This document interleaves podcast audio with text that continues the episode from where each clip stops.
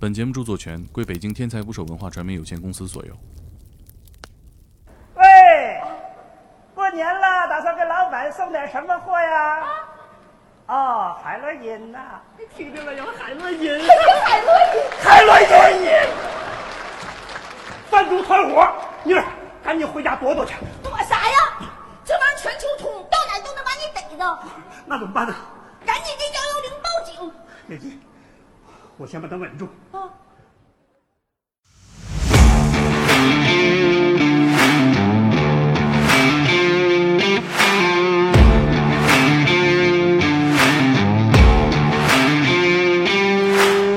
打捞最带劲的职业故事，我是你们的破产主播猛哥。本期要聊的职业就在开头的小品，提示关键词黄宏、大哥大、年货。聪明的你一定能猜得出来，我们今天要聊的职业就是戒毒警察。猛哥有一个戒毒警朋友，他跟我说，从前有一个吸毒的厨师，在两千瓦电磁炉上炒制海洛因，稍微糊锅就损失十几万呢。他苦练三年，终于掌握了提纯毒品的方法，从此踏上了制毒贩毒的不归路。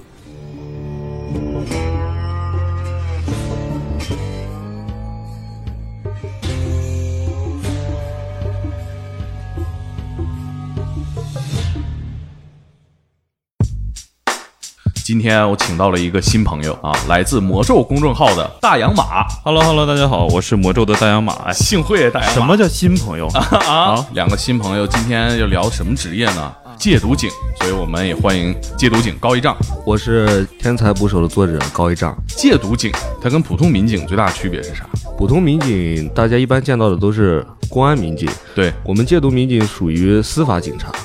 是司法类的。呃，主要是有两种，一种是监狱警察，还有一种就是我们戒毒警察。呃，人们说我们是接触社会阴暗面最多的职业，然后俗称是管教。哦，哎，管教老师好， 高警官，我想问你一下啊，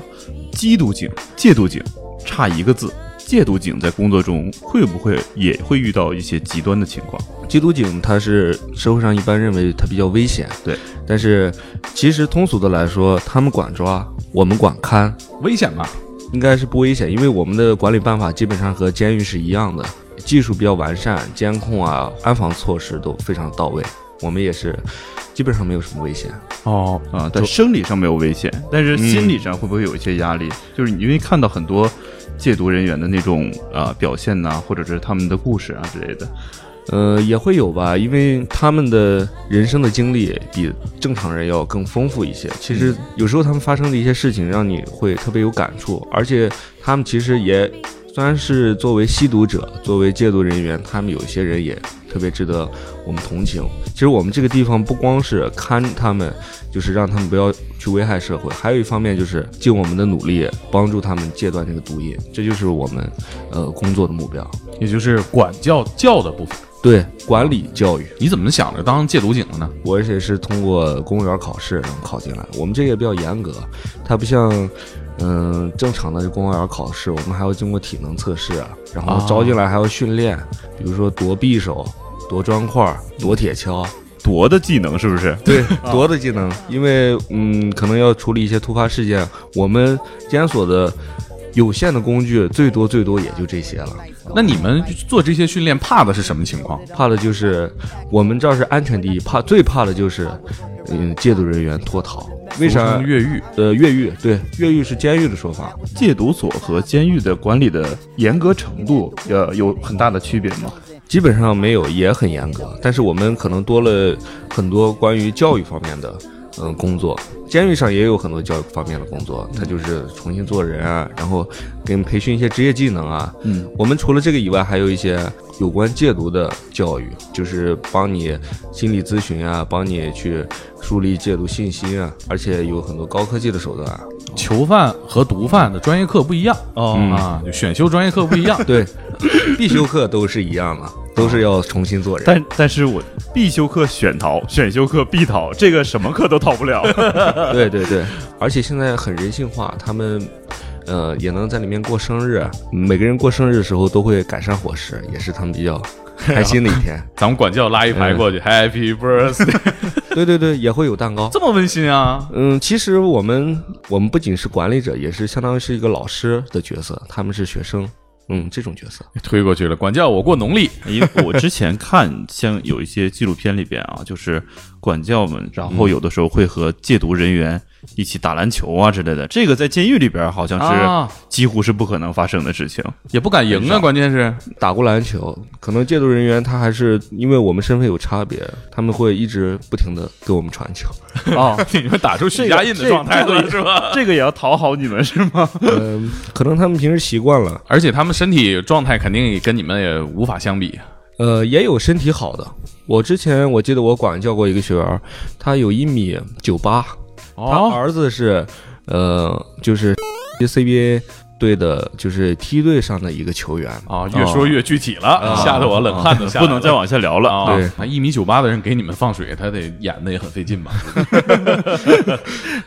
那打篮球这件事情对于戒毒它本身有没有什么帮助，还是说它只是在增强你的身体状态？长期吸毒对这个身体的危害特别大，就是他们的身体素质，呃，很差，就可能通过运动方式能帮他们恢复一些身体机能。而且我们有专门的康复训练中心，就是还请了专门的健身教练帮他们办卡训练。不用办卡， 我们的所有的设备和器材都是免费的，嗯而且很专业。你看你能通过那么严苛的考试啊，那你你你为什么干这个呢？呃，我母亲也是个警察，其实其实哦我小时候对这个警察职业还是挺崇拜的。有血统的，嗯警察世家嗯，嗯，都有哪些毒品？我们市面上常见的年轻人们现在最常见的就是大麻。大麻，嗯，就是大麻这个毒品，它其实相对来说危害比海洛因病毒小一些。嗯飞叶子对，飞叶子啊，这个东专业西啊。 你们怎么全都看我？我只是听 说，啊谁还没个知乎嘛？是不是？嗯，只是单纯的肃然起敬，真的。听说这个东西在美国不犯法，这事儿真的假？也有些州是不犯法的，但是在咱们国家肯定是已经是毒品名录里头早就包括了。呃，飞叶子就是犯法的，哦因为飞叶子可能它呃价格比较便宜，一百块钱到两百块钱一支，是烟的状态，呃烟的状态卷好的。嗯嗯，为啥说这个大麻危害大呢？因为其实就是一个圈子问题。大麻这个吸大麻的圈子和吸冰毒海洛因的圈子基本上是重合的。啊就是只要是你接触到这个大麻，你可能就是吸这些化学毒品，嗯，化学合成毒品就更近了一步，哦其实很危险的。而且，就吸着吸着，可能这个大麻劲儿劲儿就不不够够了，哎哦你得用海洛因、冰毒，嗯，更上劲儿，就大麻是吸毒圈里边的入门级，敲门砖，哦啊，嗯，但是你只要进这个圈子，你肯定会越陷越深，是这个意思啊。这个这个，你刚才提到这个化学毒品，大麻不属于化学毒品吗？嗯，大麻是种植的，种植的种植的大麻，纯化学毒品就是毒品之王冰毒。 Breaking Bad 呃，对对对，就是呃老白造的那个冰毒。呃，人们吸了冰毒以后会呃好几天不吃不喝不睡觉，因为冰毒对人的危害是特别大，它直接攻攻击的就是中枢神经，而且吸食冰毒两年以上就有明显的精神疾病的症状。啊，嗯上一期正好是精神科医生陈柏 优对对对对，啊，嗯，冰毒，嗯，因为它是化学合成的，相对比较便宜，比起海洛因，也就是三百到五百块钱一克，其实也是很昂贵的，是因为它不能断，它必须每天吸这就是我们俗称的溜冰儿啊。溜冰儿，加个嗯团大等于杯，你抽了五包中华，啊，对嗯对对，这挺贵的一天，嗯对吧能能抽得起五包中华的人，有一天发五包中华，这谁都扛不住，是吧？对对对哎嗯，还有那种啊，就是那个那个黄宏小品里边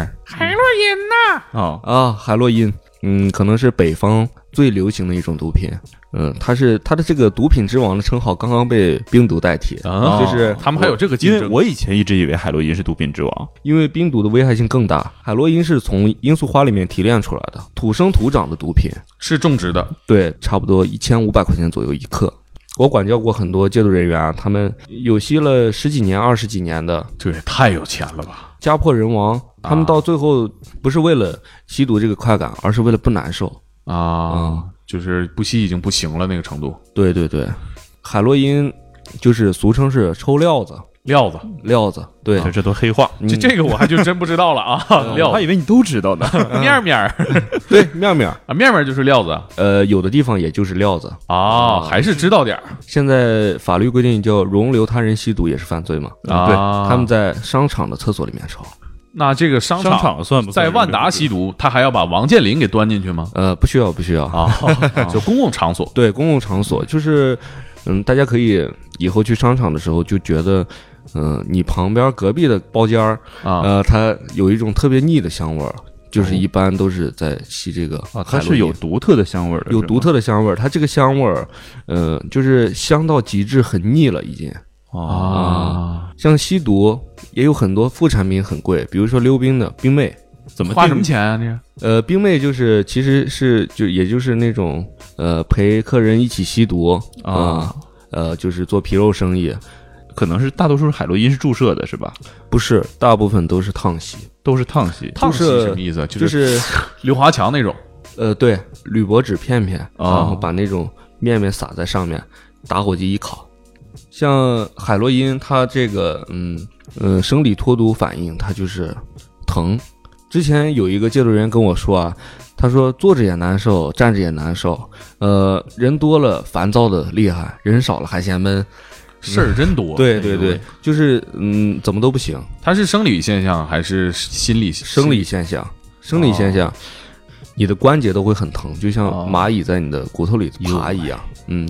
呃，东北一直流行一个传说，说那个麻辣烫啊、嗯太好吃了，都是放了罂粟壳做的，这事儿真假的？其实这个事情在以前是真的，也有人跟我说过，他是之前开个烧烤店儿的，啊，他在那个呃羊肉串上刷的那个油就是泡过罂粟壳的油。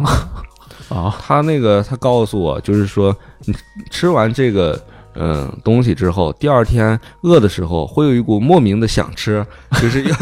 还在就就必须吃它对对啊，别的不不行。那这个东西会上瘾吗？嗯不会，就是第二天如果你不吃啊，啊，第三天忘了就忘了。啊啊就所以那个劲儿过去就忘了，他也不会，呃，有一些痛苦。 嗯，对对，所以就是大家晚上想吃串儿，就是你馋啊，跟人家罂粟壳没什么关系，对对对，啊，还是要控制一下这个食欲啊哎。刚才高警官提到了一个呃叫生理脱毒，生理脱毒是一个阶段是吗？对，嗯，戒毒人员进入强戒所的第一个阶段，啊它不像那个影视剧上演的，就是大家在就有个椅子把吸毒的绑在上面，他在嘶吼咆哮，然后我们说再忍忍，啊哦没有 也没有。其实，嗯，在强戒所里面的嗯脱毒还是相对比较平缓，因为他这个特定的环境，他们也不会太。表有一种他那种太夸张的表现，啊，可能就是嗯、呃睡觉，嗯、流鼻涕流眼泪，在你面前打一个大大的哈欠，哦，嗯，嗯而且这个时间一般就是一周到两周，就基本啊上身体上就不难受了。偶尔发作的一些就是细细微的一些痛苦，这个叫肌炎性的阶段反应，嗯，它是持续到一年左右，啊嗯，但不会影响正常的戒指生活。啊，哦你听说过有一个有一个人叫大力哥吗？它是可能发生在你的家乡，所以你比较熟悉。他喝这个咳嗽药里头也有毒品的成分。然后知道一个戒毒人员，他有一个弟弟，啊就是年龄很小，刚开始喝，家人也没当回事儿，说你想喝喝吧，家里条件也呃 挺好的，允许一个星期喝了一一整麻袋，哦一麻袋哎呀，喝了真一是麻袋当，水喝呀。对这不齁的吗？剂量含的很少，也嗯，不要不那样喝的话，也不会，哎我就相信不当正水喝是没事儿对的。不当我水相信喝正常人也不会，就是这一瓶就直接灌进去因了，为那一对吧瓶儿很贵啊，现在啊嗯。啊，也齁 挺我们那儿还有一个，就是山西，咱们说说山西本地的毒品啊，啊它有一个，不知道你们听说过，呃美国前几年有一个，呃，丧尸丧尸、啊丧尸药，是我丧尸药哎嗯，就是叫预言，吃了以后有一个嗯、呃吸毒的，他把一个流浪汉呃流浪汉的脸给吃了，哦，听说过没有？没听过，哎给，我们讲讲科普一这下个当还有画面呢，当时新闻好像是我记得是一个大桥上，然后这个人就是还那个流浪汉躺在街边，然后整个半张脸基本就没了。啊然后原来就是有人当时传啊，就是又有丧尸啊之类的，但后来警察呃侦破之后发现，就是这个人吸了一种新式的毒品，然后当时那个毒品局后来大家就叫它预言，然后也有人叫它丧尸药什么的。这个预言是，嗯，几年以前就是美国可能流行的这个预言，被一个中国的老板把这个配方学到带回山西长治，然后把这种甲卡西酮，就是这种迷幻药生产出来。我们叫长治鸡儿，是一种山西的本土毒品，它这个是一种致幻剂，哦，现在这个还有特产吗？呃，也有特产。这怎么还上外国购买专利呢？这嗯，他这个，嗯，我们像我们所里关的很多，嗯，戒毒人员他就是吸食这个长治尖儿，这长治尖儿是两千块钱一两，两千块钱一一两，两一回得啊吃呃，一个礼拜吃个二三两。最可怕的一点就是，嗯、海洛因冰毒它身体有个耐受，就是我一天摄入最多最多一克，我身体就呃接受不了了，我就不想去吸毒了。嗯，长治尖儿，嗯他们跟我说就差最后一口，永远差最后一口。永远都不满足。永远都不满足。第一个特点就是就差最后一口没够、啊，第二个就是嗯，吸食者有攻击性。啊第三个，而且这个吸吸毒以后他没有疼痛感。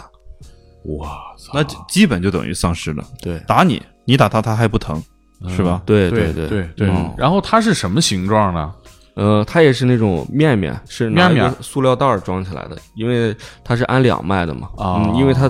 可能是呃那个老板带回来的时候，嗯，咱们这头嗯设备条件有限，不是很纯，杂质也比较多。嗯，进它每灰了次就要大量大量的摄入。这个东西就是刚刚说的这个面面，它有什么特征吗？就比如香味儿啊，或者是颜色啊之类的，会有固定呃，的吗它是那种呃浅黄、浅黄、浅黄的那种颜色，啊它不像呃海洛因，它不纯的是白货，纯的是黑货。然后、哦呃这个就是嗯带黄颜色的，因为它杂质比较多，有点像这个玉米面儿啊，啊，比玉米面儿还浅一些呃，哦对对对，啊嗯，很细。啊。我看网上有新闻说那个小学生往手上贴，说是一种毒品，那是什么东西？啊嗯？那也是跟甲卡西酮类差不多，叫 LSD 贴邮票嘛。贴邮票，但哦对是我觉得新闻媒体上可能也有一些夸张，他那个并不是说他要裁剪成邮票一样贴在身嗯、身体上，啊，它是本来就是它这种毒品就是薄薄的一张纸做出来，它是裁剪成小块儿，就像邮票一样。啊，它也是致幻药，有放在舌头上的麻麻的，就是放贴在手背上有那种毛孔会吸收的。啊，它也是致幻剂迷幻药里头的一种，但是它是最强的，哦，是吗？这还是嗯最强最的，强的。它会怎么样呢？嗯，产生幻觉，然后嗯，有的会有自杀倾向。哦，那这个真挺可怕的，那一般就伤人伤己啊！嗯，像我吸食那个致幻剂的那个嗯毒品的吸毒者啊，二十来岁的一个小伙子，但是他的全身什么膝盖、腿都是假的，假肢对，假肢。他是怎么回事呢？他其实他的家庭很很幸福，而且经济条件特别好。呃，他是吸这个甲卡西酮长治精致幻剂，啊嗯，有一天早上起来的时候，他呃，就因为吸毒，他父母都很反对，家里也很反对。他肯有定个姐姐，然后早上起来吃饭的吃早饭的时候，他已经吸了，吸完以后吃早饭，大家就吵起来，可能姐姐和他妈都比较激动，就直接报了警，报了幺幺零，让过来抓他。结果毕竟也是儿子，警察真来的时候就后悔了。 他们住在一个那种楼中楼上，啊，然后就把儿子关在楼上的一个卧室里面，说：“嗯、你跑吧，你快跑吧。这怎么跑啊？这”然后那个卧室外面窗户上还有那种防盗窗，啊，这人已经没有疼痛感，他扯了一把防盗窗，自己是呃小拇指就被扯掉了，但是没有感觉，一把就把那个防盗窗扯下来。他在站在那个窗户上就要往下跳，他住四楼啊，一楼还是那种门面房，挺高的。啊他想跳在对面，对面上有个平台，他想跳那平台上，谍影重重然后后来他觉得太远了，跳不上去，然后就嗯缓了一下神儿，然后往底下一看，说还干嘛往平台上跳，直接跳河里就行，底下就是河，然后他就毫不犹豫就跳到河里面，然后其实这是他的幻觉，底下是柏油马路，他看的是一条河，哎呀，但是对没死啊，他最后伤的也很重。即便这样啊，他已经换了这个假腿、假胳膊，换成假肢以后，他还复习了，啊，就这还不行？对，捡了一条命还要洗。他现在怎么样？他现在出所了，出所了以后，嗯，他之前有个老婆，有个孩子，可能现在就是他老婆不让他去接触外面的圈子，嗯，就是让他每天陪孩子学习、上下学、打架子鼓，陪他孩子，哎，这全身都是外接的设备，只嗯陪他儿子，陪陪他他儿子打架哦子鼓对不起，我还想不是教，嗯，希望他是吧？对，希望希他望戒他能做到。因为他的孩子特别，他孩子来，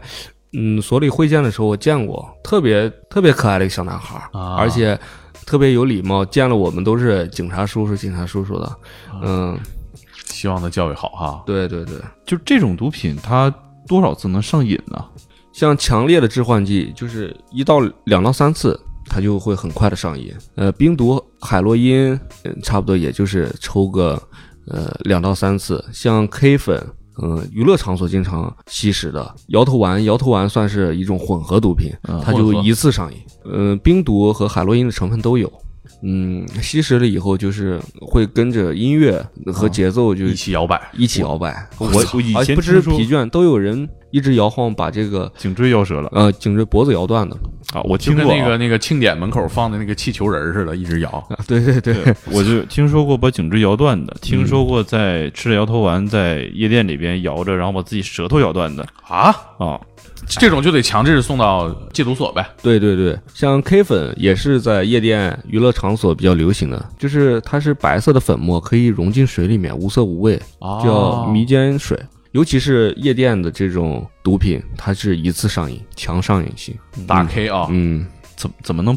分辨保护自己啊？就是别人要是往我的杯里边放点东西啊，或者是给我一点东西，我可能不知道，我也就摄入了。这个就是呃，你基本上不要抽陌生人递过来的烟、饮料和酒水，你就是不要离开自己的视线。就啊如果上，就是网上也有很多人说啊，如果上厕所回来以后就把酒倒掉就行了。而且还有一啊点很重要，就是不要喝大。你不熟悉的娱乐场所，接触你不熟悉的人的时候，不要一定和陌有生人说话保护自己的意 识。啊，那比如说我无意间误食了毒品，嗯，那怎么办呢？呃，如果说当时你发现自己误食了，就是，嗯，就是我之前有一个影视剧，就是说一个人，呃，他误食了毒品以后，躺躺在那个冰水里面、哦冷水里面。啊，啊，这个也其实是一个办法。如果是刚误食的话，或者喝了什么，赶紧催吐啊啊，喝水呃，啊喝水，呃，大量的喝水或者赶紧催吐，啊！嗯，然后报警，报警，报警，报警能怎么办报警，谁让你误食的，去抓谁啊？啊？嗯，这怎么界定毒品呢？比如说，我是一个化学方面的专业人才，我在家里嗯合成了一种新的东西，然后呢，我吸食它，我嗨了，然后我上瘾了，就就嗯，咱们国家有一个毒品名录，啊，就是它也是在一直补充这种新的毒品，因为很多化学合成的毒品，可能是在这个构造上稍微改动一点，就是马上就是一种新的毒品，它更新换代特别快。啊然后咱们国家的毒品名录也是在一直不断的更新。一般吸毒以后，我们是怎么检测它是否吸毒呢？就是我们有尿检板儿，可能跟那种普通的测怀孕的不太一样，但是样子是类似的。它是两杠是阴性，一杠是阳性。反过来了，哎，你对测过啊？测孕棒之类的，不都是这个道理吗？啊，没嗯没少测测呀过，还杨没哥见过吗？嗯是，吧？对，而且它这个呃也能现在是更专业的叫毛发检测，毛嗯，发嗯，就像周立波那个啊，前段时间周立波呃说没吸毒，信誓旦旦，呃回来检测一下，结果打脸了，有点啊装大了。呃，毛发检测就是一般用的是嗯头发，但是更准确的是腿毛，因为腿毛呃生长的更慢，那这个检测出来能测出来你多长时间内吸过毒？半年半年只要摄入过毒品都能检测出来，哦，那我被下了 K 粉也能吗？可以，任何毒品都可以呃。呃基本上都可以。会显示你，比如说一排，这个是冰毒是不是阳性、啊， k 粉是不是阳性？海洛因是不是阳性？吗啡是不是阳性？直接生成个 Excel。选择题，这是啊一个那我要是很提炼长，我要是提炼出来一个名录里没有的东西，我违法吗？啊它这个名录更新的也很快，不不是猛哥，你为什么总惦记着你能提炼出名录里没有的东西呢？ 我必须得替咱们试探一下法律的边界。哦如果大家真的在化学方面有一些天才的话，不要轻易尝试，有的人抽烟一次都上瘾，嗯嗯，有的人对刷短视频都上瘾对对啊，这个就是，哎，那说回来，短视频上瘾，尿检验不出来，但是呢，它也有一些生理反应对对对， 我觉得这个东西都不用尿检，啊。你就查你的手机记录就知道一天你刷多长时间 短手视机频了。屏幕使用时间一天十多个小时啊，你说的是我吗？我那天看了一下，我上周平均每天十二个小时就是干嘛呀？工作 呀。 哎呦，这眼珠子瞪的呀！我们的工作在强奸所里和监狱里面，我们是不能带任何通讯设备进去的，你们也不能带吗？我们不能带，为什么呢？也是防止可能嗯给戒毒人员去使用。怕被抢走。不怕一万就怕万一嘛。对对，这吸毒的人都都什么样人啊？就是像我们理解的，就是盲流子，他表面上跟咱们正常人其实没有什么区别，就是如果你走在街上，你看不出来他是吸毒的。有没有有的人说这个吸毒的就萎靡不振啊，啊很瘦啊，不一样，也有很胖的，比如著名民谣歌手，对对挺对，胖的啊。嗯，而且他说吸毒减肥，这个谣言也不攻自破了。对对对，好像还在强戒所，他是强戒所里面现在的文艺骨干。文艺骨干，嗯啊，是行吧，这个发挥他的这个专业技能吧。嗯对有没有这些突破常识的人啊？我是之前认识个厨子，呃，在一个大饭店里，嗯、上班。强戒所里面有个伙房，就是相当于给戒毒人员做饭的。他来了之后 也改是骨善了，干。我之前尝过他做的菜哈、怎么样？炒白菜都比一般的好吃。这之后是啥呢？他是有次跟我说起来，他给海洛因提纯，啊，就是因为他是个厨子，他能给海洛因提纯。这个嗯我以为还是得一些化学专业人才才能干这种事儿啊。它是像那种海洛因小包，它放在一个锅里面，然后上颠面勺吗？呃，上面用它它里面会有很多杂质嘛，啊不纯的，啊，一般用的是啊，然后倒进去和进去，但不是它很高嘛，啊它就把杂质烧掉了，哦，烧掉了以后，然后再拿咱们平时用的，然后再分解出来。啊，稀释它，啊，对对对，他为啥是厨子能干呢？就是两千瓦的电磁炉上，他要做这个工作。你想，海洛因那么贵，他必须要掌握好这个火候 哎呦我，啊！ 对你烧毁一锅赔不起烧毁一锅就是十来万，啊。嗯，那所以说就是对一下火太大了，比如糊了，糊啊了就没用了，就得倒。就嗯，这是他炒过的最贵的一锅菜。他之前跟我讲过，他是嗯。也是买那种零点五克的，一点点的，啊然后在家里苦练三 年。苦练三年，这在制毒圈儿都算技术工种了，应该。呃，对对对，这个我太太突破认知了。我觉得这种不得是是你居然是厨师才干的事对儿啊，厨师在干的事儿，就是嗯，可能也比较神奇吧。这个，那你看，我就一下明白这个厨师为什么吸毒了。嗯，那厨师他他得尝菜 呀、拿手指头蘸一蘸。上瘾呃了，不是不是，他是嗯 啊，不是这他样的，是先上瘾再炒菜，知哦道 哦哦 吗？哦，是这他样的上瘾了再炒菜，他是之前他其实已经戒了，是有人去找他去做这个工作，因为这也是技术活儿。对呀、嗯，半个小时挣三千块钱。比我配音还贵啊！我觉得这都少了，那一锅十几万呢。他跟我讲，就是有一次他干了个大买卖，就给人做了一天三百包。两百包是真的，他还拿了一百包杂志掺进去，这就成三百包了。 然后那老板就跟他说说，哎，都是自家兄弟，拿几包抽吧。啊，呃，他已经戒了，那时候他就想，哎，不抽白不抽。还有什么样的？还有一个我，嗯，有一个大胖子，他就是因为吸毒吸的太多，呃，他确实啊是瘦了不是就是、呃，他一米六五，二百七十斤，啊，圆滚滚，对对，就跟他都腿粗的都站不起来，身上的肉都是那种崩开的那种。对呀、你这他就是吸毒吸成这样，吸毒他得了肾病综合症，然后一直在服用激素，哦，嗯，服用激素他的，但是他的血管都萎缩了，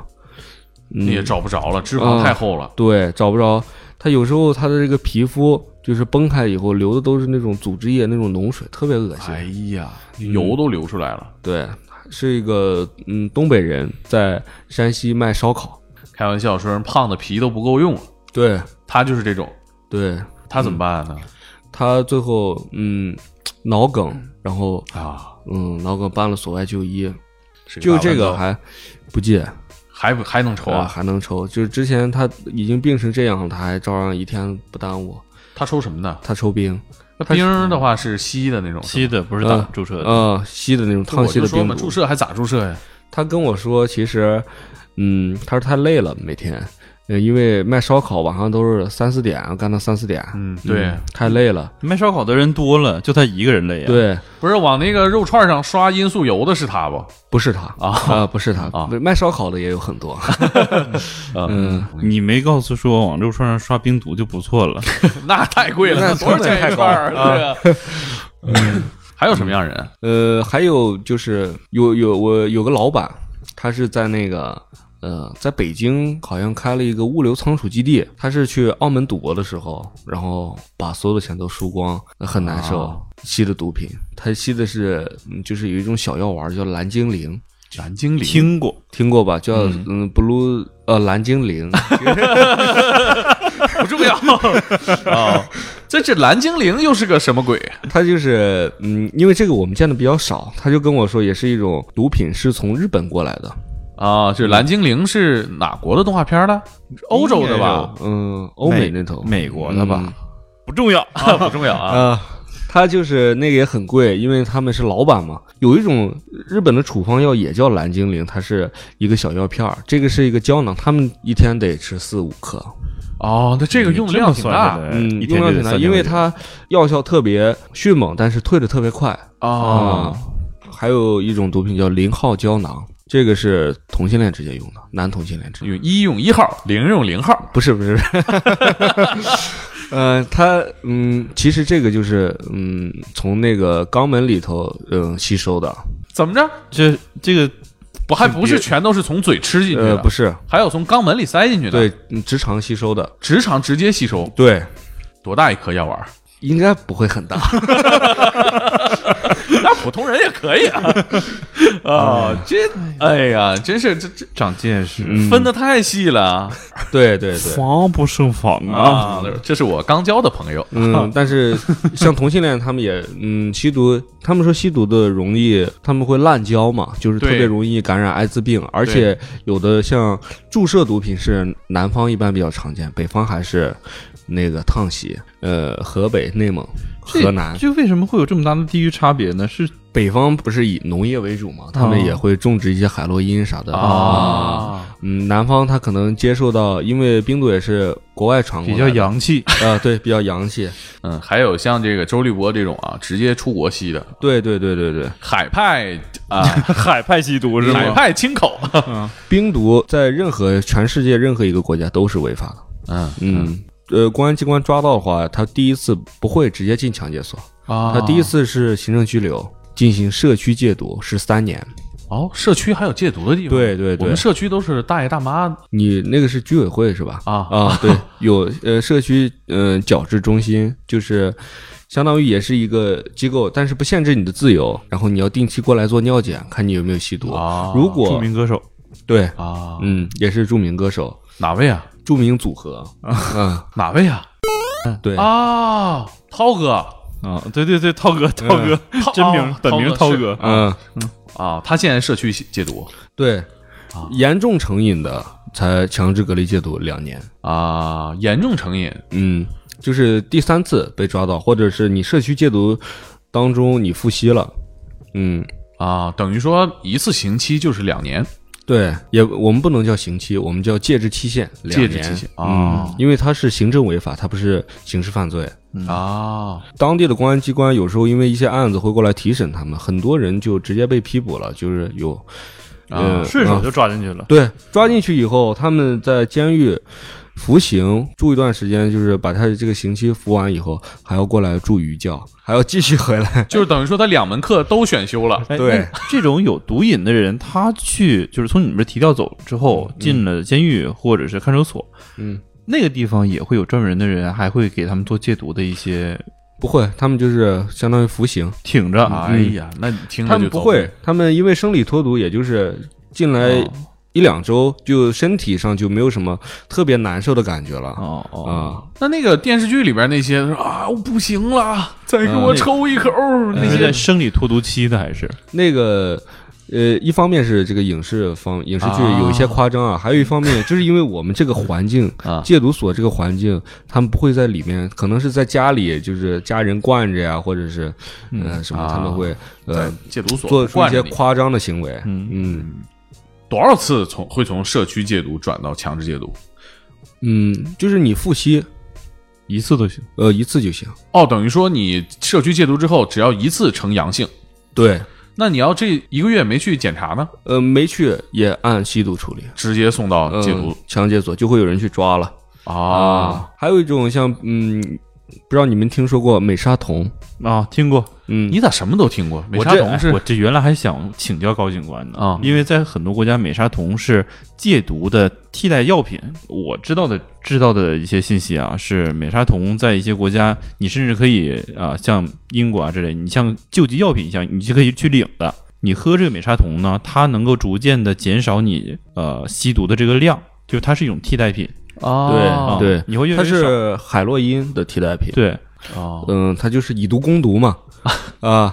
没有办法的呃，办法。中国咱们国家也有，像我们单位就设有美沙酮门诊，嗯、啊就是呃吸毒的吸食海洛因成瘾的人可以每天过来喝，或者隔两天过来喝。啊是饮品呃，对饮品一个橙色的饮料，啊就是拿塑料纸杯装的，一天是十块钱，这个最便宜便宜是吧这个真便宜，这但个其实它造价很贵。啊啊，但是因为在你们那儿买便宜，对，其实嗯，国家嗯就是为了让人们去戒毒，它啊补贴了很多。嗯，一天最多可以喝两次，就是你花十块钱。你觉得啊上午嗯没喝够，你你下午的时候还味可儿以。挺好。，嗯但是有总量的的控制，啊，也是根据每个人他这个毒瘾的成瘾的大小和他吸毒的呃吸毒年限和他摄入毒品的量，然后去每个人都不一样。嗯为什么吸毒它会上瘾啊？科学界有一个理论，就是说多巴胺理论，多巴胺不是让我们快乐的一种快乐素，这这哎也挺快乐的。他们吸完之后，呃，有一个阈值，就是它一个临界值。比如说我今天，哎，中了彩票了，我特别高兴，或者是我儿子考了一百分了，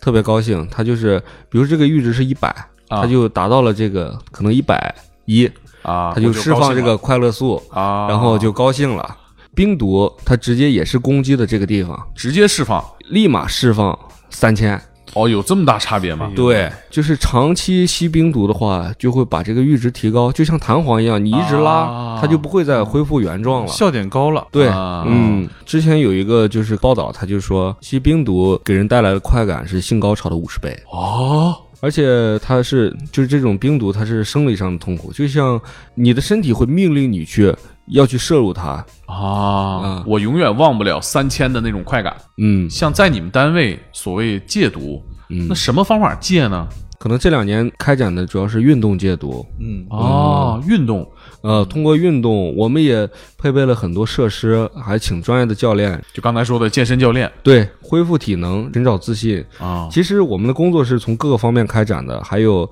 家庭方面，我们去尽力的会去修复他的家庭关系。嗯哎呀，啊、你们还能帮他们圆这个又当破裂的亲情关系对我，我之前我还到，呃，我们山西某个县里面，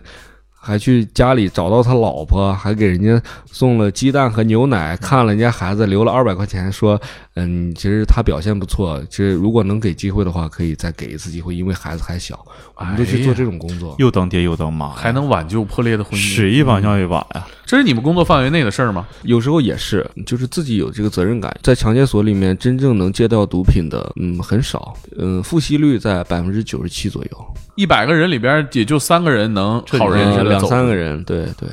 其实我们刚开始进来戒毒的时候，我们不是生理脱毒，我们一般用的方法就是干火鸡疗法，啥意思？就是干戒。硬 来硬来，因为他们很多人就很痛苦，要想要吃一个什么睡觉药或者是止疼片儿，啊，不给吃，硬来硬来，为啥要硬来呢？就是吸毒的时候有多快乐，有戒毒有的时候多多痛苦。对，这是成正比的，啊很痛苦，他们才不敢再去吸毒，啊！他们就有畏惧感才行。嗯，还有就是这两年 VR 戒毒，啊、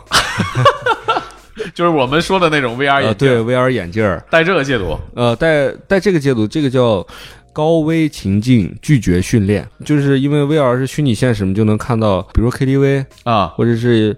呃赌场啊一种吸毒的环境，你看到人都在吸毒，然后我们会有一些就是检测方式，看你的这个呃心率、血压、脉搏。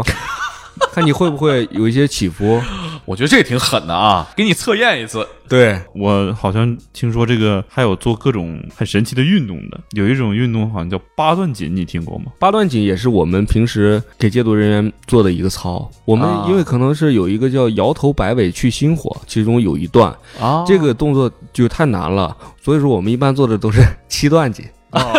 少一段， 你们自己还得练这个是吧？对对得对教大家。对，教大家也那有怎么音难？乐那动作嗯，大概是啥动作？就是要呃呃摇摇摇摇头，然后扭屁股，身体要跟着动，但是头和屁股是两个方向，啊，就是反着来还得、呃，一个啊反着来，一个正着来，就挺难的。你们再没有人练这个的话，就像传统武术一样，慢慢都失传了对对对，哎，这个我觉得这个在今天好像是被发扬光大了。啊嗯就是这个八段锦，我还特地查了，就是有记载里边好像是北宋时期开始啊，已经有八百多年历史了。他那个时候是为了强身健体的，他讲究的是心神合一，然后神形俱备啊，然后这两个结合还能减肥，好像是哦据说嗯，而且我们在强戒所里面也是军事化管理，啊，像军训一样，军营又像军营又像校 园，呃，我大学也军训嘛。对嗯严管肃教活嘛泼啊啊，严管理教 育啊，啊对，，呃，那有图书馆吗？像每个大队它都会有固定的书架让他们借阅，都都看么什么书啊？ 嗯分享一下书单。就是管理学，就各种杂书都有，而且我们会把我们平时的看的一些小说或者人文社科类的，魔咒这个公众号不是出版了《夜行实录》嘛？嗯对，啊我其实我们可以推荐，甚至可以啊商量一下，是不是要捐赠一批？啊，对对对对对， 我之前因为咱们天才捕手给我寄过两本书，啊呃，《北洋夜行记》已经被我们全队的人管教都看了一遍。啊没事，以后这个我们有新书，肯定我邮寄你一份儿。哎呦可以 好嘞可以好可嘞嗯以好嘞啊就是和这个智能硬件一样，我不是们已关键经你输能出到戒毒所了。你能帮到人啊，我觉得这个帮到人是最重要的。，对，嗯，而且我们也会有一些嗯康复劳动，他们的啊劳动，呃，每个大队它的项目都不一样，哦，有做那种鞋的，嗯，就是有一个特别知名的品牌，就是我们做的。不是你跟我们私底下透露一下呃，啊。都是手艺人，哦嗯大家那个其实挺有意义的，我觉得呃，挺有意义的，而且还会给他们职业技能培训，比如说农业方面的养猪、种蔬菜、养羊、厨师，就是让他们出所以后有一技之长，能在社会上稳定。这个太，好了，不用去新东方 了。对，这个因为他们这种人其实出去了找工作很难对，啊，你这个给他一些技能培训是吧？嗯，就从法制频道一下提到了中央七农业频道，。忽然想起那句广告语啊。包教、包会、包分配，学不会不收路 费包分配这事儿，呃，包分应配该不会吧我们会跟一些呃真企会业啊、工厂， 嗯，就是也会合作， 就是。相当于衔接帮扶，让他啊们，如果他们不稳定的话，他们可能马上会再去走上这个吸毒的道路。对，对啊社会稳定也不利。对，那他们在所里边干这些有工资吗？有， 就给他们攒着呢。他们每个月都会有，嗯，他们可以，我们所里面是有超市儿，呃，也会有一些就是跟外面的便利店合作的有一个电子点购平台，他们可以拿这些还钱能的网上下单，对网上下单买一些生活用品，买烟，还能买抽烟，一天能抽六支，哎，不是，那多抽的话，你们会给他算着吗？不会，就是就不给每天六个固定的时哦间抽烟，他们是没有打火机的。哦， 哦 哦有烟没有 火对对对， 咱们上学的时候叫课间操，劳动出工的时候叫工间操啊工间操抽烟，饭前饭后抽烟，饭后一根烟，多亏了你们那儿没关猛哥这样的人，他要是会抽烟的话，没准都能钻木取 火，其实我要是进去了，我可以发挥我的特长嘛，是吧？组织点脱口做秀，个电台。办点嗯哎，办点文娱节目。我们文娱节目也很多，现在哦也是吗对我们，呃，现在全国的强戒所里，它每一周都会有一天叫教育基础日，嗯就是文娱活动或者是健身房训练、VR 戒毒，然后有时候做一些讲堂，还有歌咏比赛。 嗯还有 歌咏比赛，啊嗯，有特别唱歌唱的特别好的人，哦，嗯，戒毒人员就是怎么说，哦都是以前那种什么阎维文他们唱的那种父亲母亲啊这种歌，我的老行行行行行对对对，啊，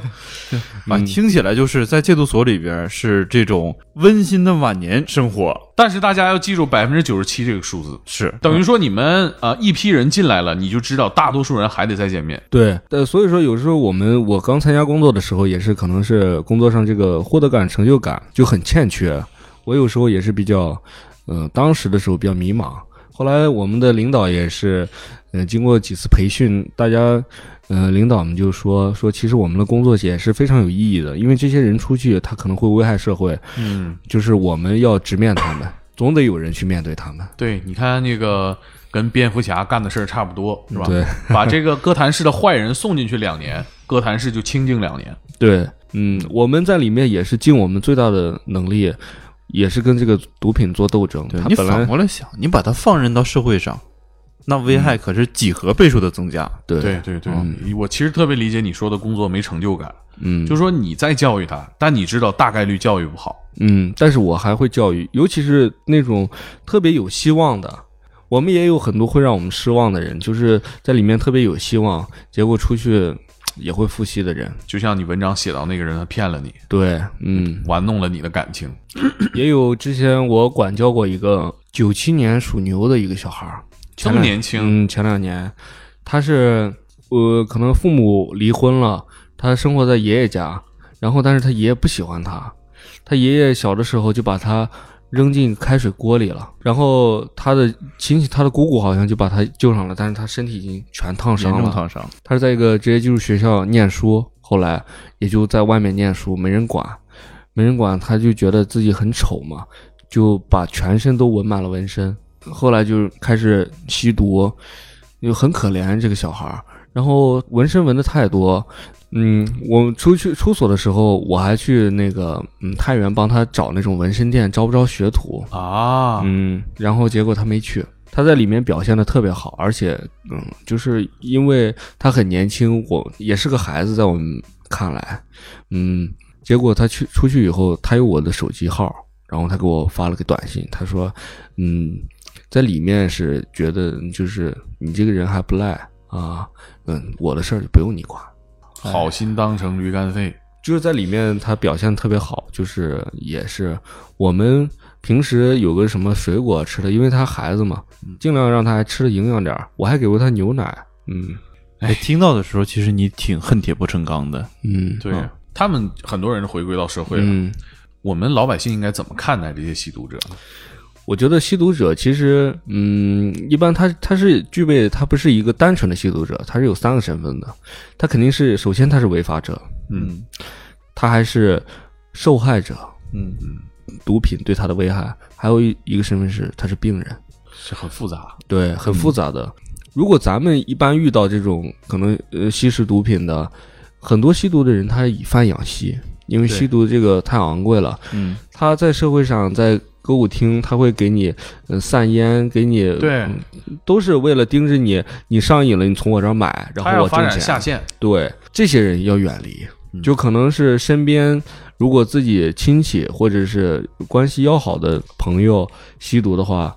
吸毒人是特别需要别人的支持，啊就是他们对生活已经其实是一个放弃状态。嗯，你如果说家人再把他放弃，他就可能一辈子都翻不了身。嗯家庭的帮助是我个人认为啊，就是有一个家庭的教育和这个家庭的支持，亲人们的支持，我觉得这是成功戒毒的必备因素。有人管他，他对这个家庭慢慢唤起他对这个家的责任感。你不能嫌弃和放弃他，对对你放弃他，他就自己放弃自己。，对对，所以就是说，在社会上遇到贩毒的人、吸毒的人要远离，在自己的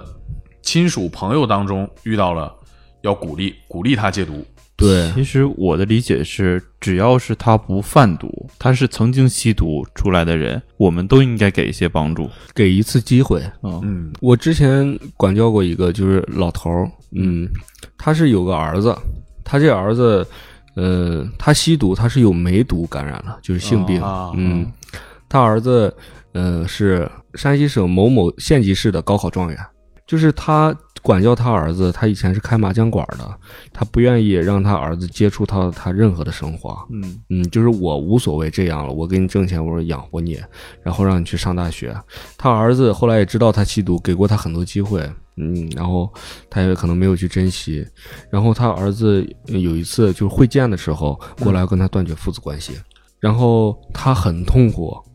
他回去以后，他拿那种我们有两升的那种塑料杯，就是他们平时喝水的，嗯他接了一壶开水，直接就浇到自己身上。哎呦我天，我们去带他去医务所看的时候，就起了那种泡儿，特别大，有十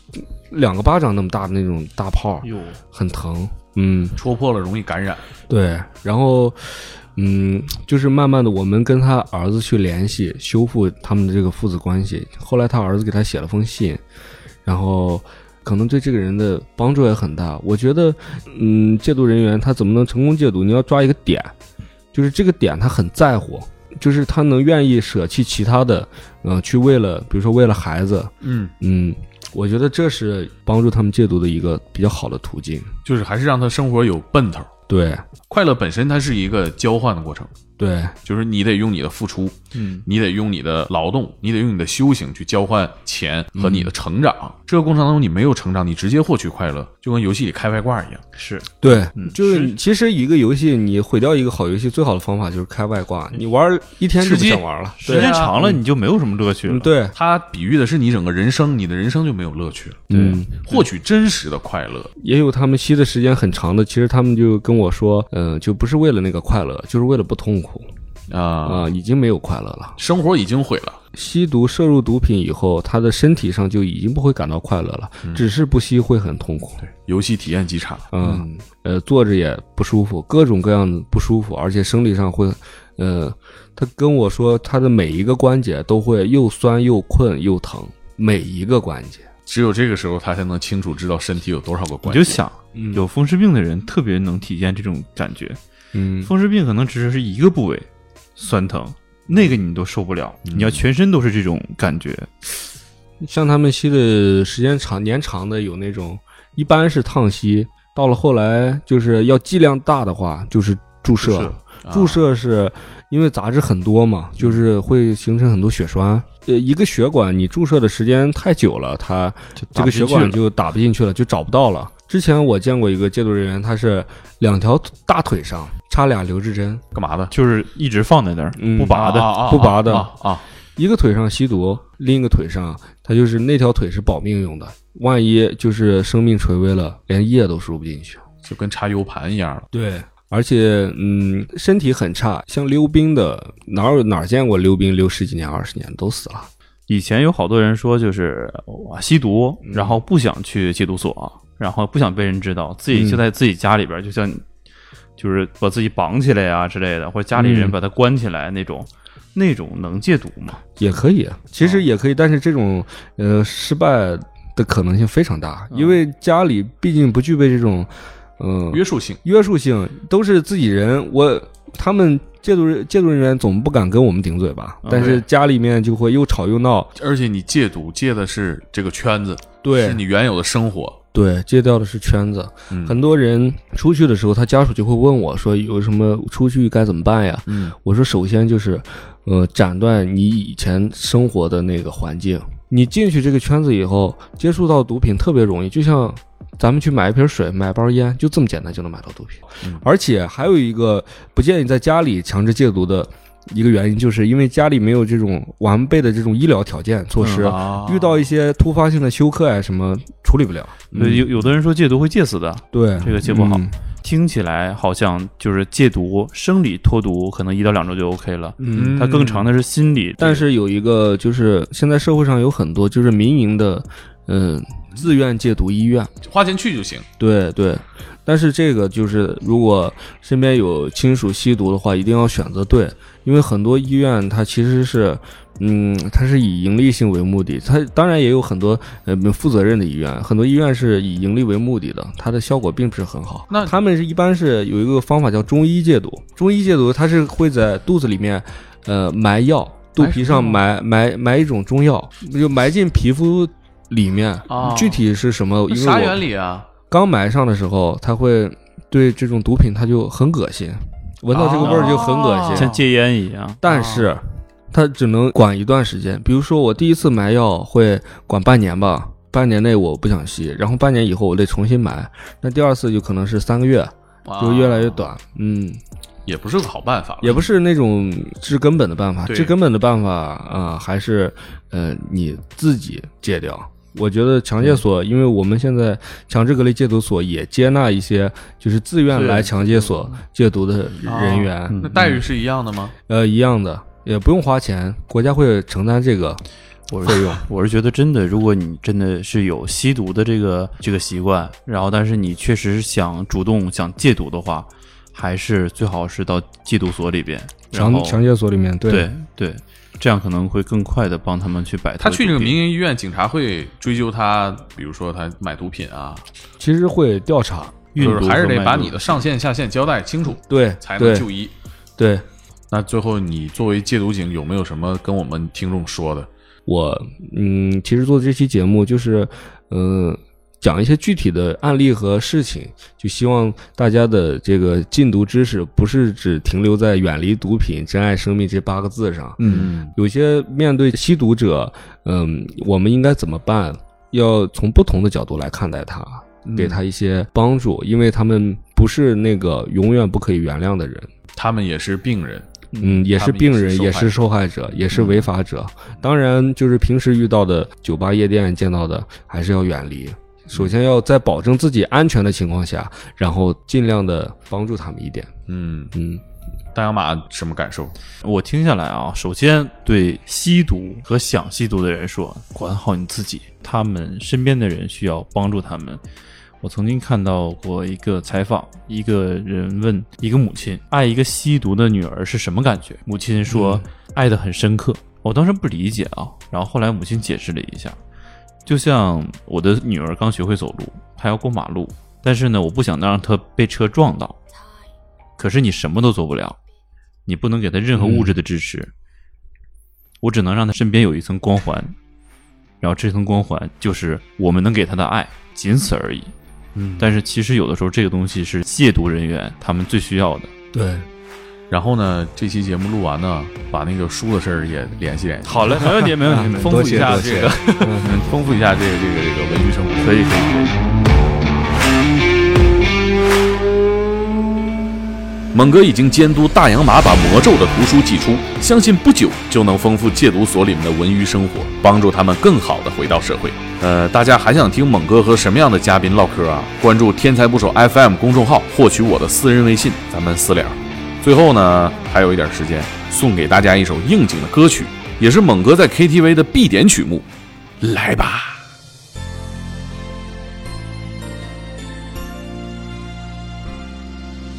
风雨的洗礼，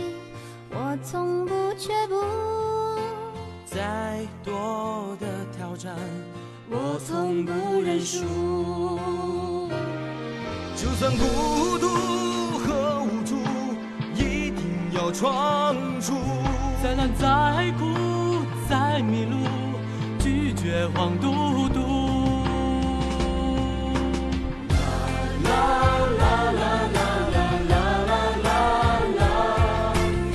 拒绝黄，拒绝毒，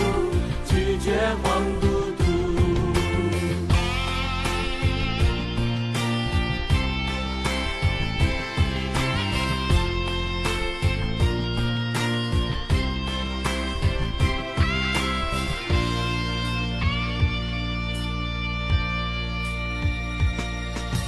精彩的舞步，靠自己领悟。男儿的志向比谁都清楚，比谁都清楚。默默承受的付出，累积的幸福。不管代价怎么付，拒绝黄嘟嘟。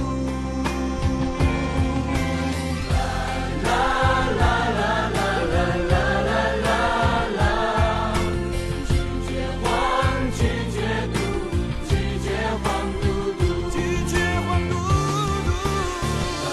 啦啦啦啦啦啦啦啦啦，拒绝黄，